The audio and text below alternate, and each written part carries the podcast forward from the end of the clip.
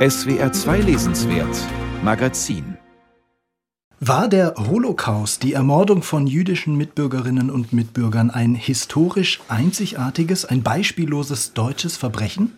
Oder müsste man, um den Holocaust und die Zeit davor und danach besser zu verstehen, ihn historisch viel mehr noch vergleichen mit anderen Massen- und Völkermorden, die internationalen zeitgeschichtlichen und auch politischen Zusammenhänge verstärkt in den Blick nehmen? In den 1980er Jahren stritten berühmte Historiker wie Ernst Nolte oder auch der Philosoph Jürgen Habermas schon einmal um die angemessene Aufarbeitung des Holocaust. Das war eine zum Teil hitzig geführte, letztlich aber irgendwo auch unentschiedene Diskussion, die über eine rein akademische Diskussion weit hinausging.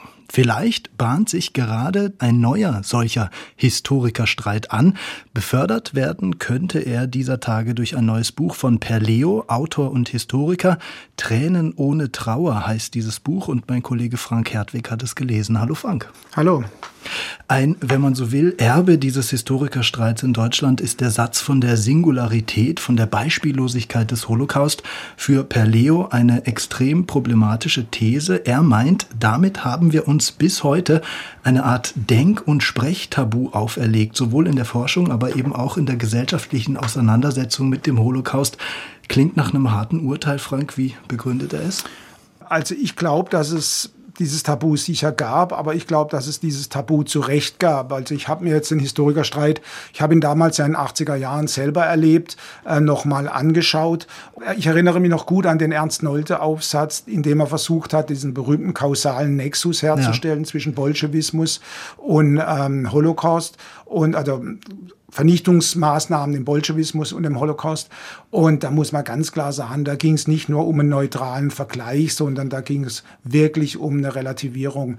Und dann hat Jürgen Habermas ja wirklich interveniert, interessanterweise, du sagtest ja nicht als Historiker, sondern als mhm. Philosoph mhm. und hat das Ganze ein Stück weit darum auch in eine Normativitätsdebatte verwandelt. Und ich glaube, damals sehr richtig. Und es gab, ich weiß noch, im Römer damals in den 80er Jahren einen sehr großen Kongress, den Holocaust verstehen. Und da ist damals, den Perleo jetzt auch zitiert, ähm, Diener aufgetreten, auch ein Historiker, ein jüdischer Historiker. Und der hat ähm, diese Theologisierung des Holocaust wirklich ernst genommen und hat gesagt, im Holocaust ist was passiert, nämlich eine Gegenrationalität zu dem, wie die Welt normal normalerweise funktioniert. Und ähm, das war, glaube ich, schon ein wichtiger Satz. Und ich finde, was Perleo jetzt in dem Zusammenhang gegen die Singularitätsthese sagt, ist noch ein bisschen schwachbrüstig. Also mhm. da müsste er, glaube ich, noch ein bisschen nachlegen. Allein zu sagen, Singularität als Singularität ist ein Problem, ist noch zu wenig, finde ich. Ja, und äh, ich meine, er spricht ja davon, dass dieses Geschwätz von der Singularität des Holocaust so eine Art Symptom der Maßlosigkeit sei, führt auch ein paar Politikerbeispiele an, die das immer so als Gegenargument sofort in den Raum werfen und Diskussion ersticken. Ist trotzdem für dich nicht ganz so wirkungsvoll, dieses Tabu? Ähm, das war immer ein Problem, fand ich, auch damals schon. Ähm, es hieß immer das Unvorstellbare, das Undenkbare. Und ich hatte damals schon bei den Politikern das Gefühl, es wird bald so eine billigen Münze. Ähm, ich habe da auch selber mal einen Text dazu geschrieben, ja. Ähm, weil ich immer dachte, das Undenkbare kommt am Ende des Denkens, das Unvorstellbare kommt am Ende eines Versuches. Und dass das immer so schnell aufgerufen wird, das fand ich schon sehr bedenklich. Also diese Ritualisierungstendenz gab es definitiv. Und das Zweite, was Perleo, glaube ich, da wiederum zu Recht anspricht, es gab natürlich dieses Einfühlen in die Opferperspektive. Und wenn man Lea Roos, die er zitiert, oder Eberhard Jäckel, den er zitiert, mit ähm, jetzt fühlt man sich leichter in Deutschland nach der Entstehung des Holocaust-Denkmals, da muss man auch sagen, das sind einfach Perspektiven verwischt. An dem Punkt würde ich ihm sehr recht geben wiederum. Jetzt sollten wir unsere Hörerinnen und Hörer nicht auf die falsche Fährte locken. Eigentlich will Per Leo in seinem Buch nicht allein das Für und Wider dieser Singularitätstheorie abwägen. Er will, schreibt er, darstellen, dass der Nationalsozialismus allgegenwärtig sei in unserer Gesellschaft, also sie nach wie vor sehr stark präge. Woran macht er denn das fest? Ähm, ich glaube an zwei Dingen. Das eine ist der berühmte negative Gründungsmythos, könnte man vielleicht mhm. sagen, des Holocaust für das Vereinigte Deutschland, was vielleicht aber auch seine Richtigkeit hatte. Das prägt natürlich das Erinnerungsdenken immer noch sehr stark. Das Zweite aber, was gar nicht so richtig dazu passt, ist so diese billige Münze eigentlich des Nazi-Vorwurfs, der natürlich auch immer sehr schnell kommt. Und da finde ich immer, er hat ja dieses Buch geschrieben mit rechten Reden, da kommen wir vielleicht noch kurz drauf. Ja. Ähm, und da sagte er, wenn wir immer gleich sagen, ihr seid Nazis, dann kann man eigentlich mit niemand mehr reden. Das ist eine Erfahrung, die er, glaube ich, aus dem Schreiben des Buches auch noch gezogen hat. Ja, und der Mehrheitsgesellschaft gegenüber ist er alles andere als zimperlich. Er wirft uns falsche Selbstzufriedenheit vor als eben nur vermeintliche Aufarbeitungsweltmeister.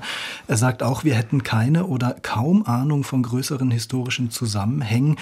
Wozu will seine Kritik der Erinnerungskultur, wie das Buch ja im Untertitel heißt, dann anregen? Ich glaube, zum einen jetzt bezüglich der Holocaust-Forschung ganz wichtig für ihn, die Perspektive zu erweitern. Also es gab schon in den 80er Jahren Bücher von Götz Ali, Susanne Heim, das war ein sehr, sehr wichtiges Buch, Ökonomie der Vernichtung. Es gab von Karl-Heinz Roth damals schon Texte, da ging es darum, den Holocaust und die Judenpolitik der Nazis einzubetten in größere bevölkerungspolitische Gedanken, die dieser Zeit. Also ganz ähm, neu ist dieser Vorschlag nicht von Per Leo. Genau, er ist nicht ganz neu, aber er hat einen amerikanischen Historiker zitiert, Mike Levin, den ich jetzt nicht kannte, der einen 2000-seitigen Versuch geschrieben hat, die Genozide aufeinander zu beziehen. Und diese Erweiterung des Horizonts, die würde er fordern. Und es gibt ja gerade eigentlich schon einen Historikerstreit im Augenblick. Da geht es darum, um den Kolonialismus in Relation zum Holocaust und den Rassismus in Relation zum Antisemitismus. Und das sind ja auch Erweiterungen unserer engen Perspektive, wo gesagt wird, lass uns noch mal nach vorne schauen, zeitlich jetzt, ähm, also historisch zurückschauen. Hat der Holocaust nicht sozusagen noch andere Gründe? Und diese Erweiterung, dafür plädiert er, glaube ich, stark. Was würdest du sagen? Hat das Buch auch ähm, die Chance, sagen wir mal, ähm, ja, so eine Art neuen Historikerstreit oder den Historikerstreit, den du jetzt gerade auch angesprochen hast, nochmal in in gewisser Weise zu befördern. Ich meine, du hattest auch mit rechten Reden gerade angesprochen, dieses Buch äh, von vor vier Jahren, was äh, Per Leo mit zwei anderen Autoren herausgegeben hat, was damals ja vielfach so als provokanter Aufruf zur Diskussion mit auch Rechten aufgefasst wurde und hitzig diskutiert wurde. Also ich finde ihn, wenn ich ehrlich bin, als Historiker in dem Buch nicht so stark. Also da ist er so eher ein Theorie, Theoriehistoriker. Ja. Das gibt es ja auch. Ähm, mhm. War das zum Beispiel auch auch immer mehr. Ich glaube, was er will, ist ein anderes Geschichtsverhältnis. Also man könnte das Buch mit anderen Reden nennen, statt ja. mit rechten Reden. Ähm, er sammelt ja sehr, sehr viele Positionen. Er erklärt, schaut mal, meine jüdischen Freunde haben die Position, die und die und die. Und wir müssen sie im Prinzip aushalten. Er zeigt, dass die Rechten antisemitisch sein könnten, aber auch plötzlich israelfreundlich. Er zeigt, dass die Linken israelfreundlich sein können, aber gleichzeitig auch israelkritisch. Dann gibt es noch den muslimischen politischen Antisemitismus. Und er hat es eigentlich das schöne Wort geprägt, der unaufgeräumten Geschichte.